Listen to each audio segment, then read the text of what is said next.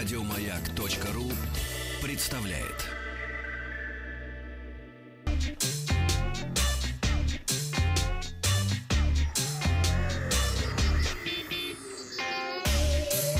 Страна транзистория.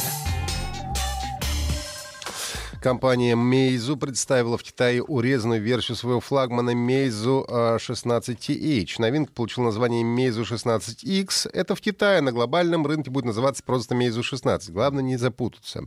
По сути, главным отличием от флагманской модели стал процессор среднего уровня. Это Snapdragon 710 вместо 845. И корпус выполнен из металла, что мне лично нравится больше, а, а у флагмана из керамики. Актуально правда, для черной и золотой версии. Во всем остальном, включая внешний вид, смартфон полностью похож на своего старшего брата.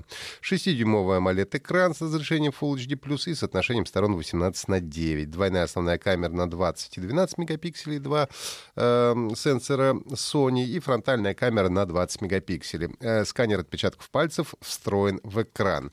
Аккумулятор на 3000 мАч с поддержкой быстрой зарядки. Поддерживает также две сим-карты, разъем для наушников имеется и стереодинамики.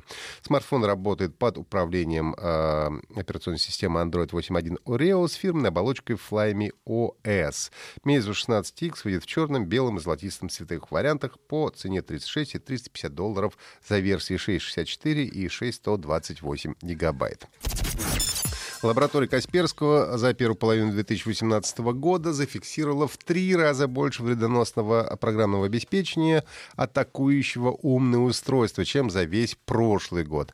При этом в 2017 подобных зловредов оказалось в 10 раз больше, чем в 2016. Растет просто все в какой-то геометрической прогрессии.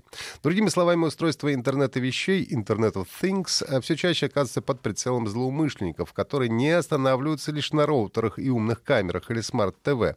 В первом полугодии специальные ловушки лаборатории Касперского, с помощью которых эксперты собирают данные о новых угрозах для интернета вещей, были атакованы 33 посудомоечными машинами. О. Машины атакуют. А машины, скорее всего, были заражены через уязвимость, известную еще с марта прошлого года года.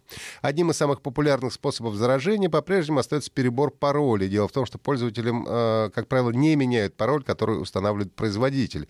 И мошенникам не составляет труда подобрать правильную комбинацию. Чаще всего атаки методом перебора паролей исходят с бразильских 23% случаев и китайских 17% случаев IP-адресов. Россия в этом списке на четвертом месте с показателем 7%. После заражения умные гаджеты становятся частью большого ботнета типа Мирай или могут быть задействованы в майнинге криптовалют. Для того, чтобы избежать заражения, чаще всего придется, э, нужно придерживаться простых правил. Во-первых, меняйте заводские пароли при первоначальной настройке, даже если устройство об этом не просит. Ну, используйте сложные пароли и регулярно проверяйте наличие новых версий прошивки и обновляйте свое устройство. Компания Sony объявила о скором выходе новой приставки. И речь, правда, идет не о PlayStation 5, а о PlayStation Classic. Это уменьшенная версия оригинальной приставки PlayStation, которая появилась 24 года назад. Новинка полностью повторяет облик классической модели PlayStation. При этом устройство стало по размеру почти в два раза меньше. Комплект поставки включает два джойстика. Ну и Sony PlayStation Classic будет поставляться с 20 предустановленными играми. Известно, что в сборник войдут такие хиты, как Final Fantasy VII, Jumping Flash, Tekken 3, Wild Arms и э, другие, названия которых пока что держатся в секрете. Премьера ретро-консоли в США состоится 3 декабря. Стоимость составит около 100 долларов США. Я напомню, что оригинальная консоль PlayStation вышла в Японии 3 декабря 1994 года. В США появилась уже в 95-м, в сентябре 9 и 29 в Европе, тоже в 95 году. Поддержка была прекращена в 2006 -м. Объем продаж э, PlayStation превысил 100 миллионов единиц по всему миру. Ну и надо отметить, что ностальгия вообще неплохо неплохо продается. А, NES Mini компания Nintendo, выпущенная в 2016 году, менее чем за полгода продалась в количестве более 2 миллионов штук. Э, власти Франции оштрафовали компании Valve и Ubisoft. Поводом для наказания стала политика возврата средств в цифровых магазинах компании. В Steam она подразумевает, что получить деньги назад можно лишь при определенных условиях. Например, если вы э, провели в игре меньше двух часов, тогда можете ее вернуть, получить деньги назад. А в Uplay политика возврата средств отсутствует в принципе. А властям Франции это, понятное дело, не понравилось. Они сочли, что Valve недостаточно явно прописала правила и специально скрывает их от пользователей. А Ubisoft Ubisoft просто нарушает французское законодательство. В результате Valve оштрафован на 147 тысяч евро, а Ubisoft на 180 тысяч. Ну а также теперь на главных страницах обоих магазинов можно увидеть уведомление о том, что их владельцы нарушили потребительский закон.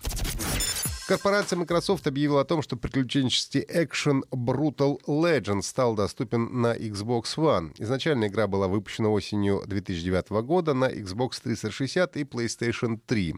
Спустя три с половиной года проект вышел на персональных компьютерах. Действие игры разворачивается в параллельном мире, где смешались элементы скандинавской мифологии и хэви-метал. Главный герой игры Эдди Рикс — это механик, который гастролирует вместе с рок-группой, попадает в параллельный мир, где ему предстоит бороться против императора императора зла Довикулуса. В Brutal Legend можно услышать таких легенд хэви-металла, как Motorhead, Оззи Осборн, Scorpions, Manowar и многие другие. Это были все новости высоких технологий. Слушайте наши подкасты на сайте Маяка. Еще больше подкастов на радиомаяк.ру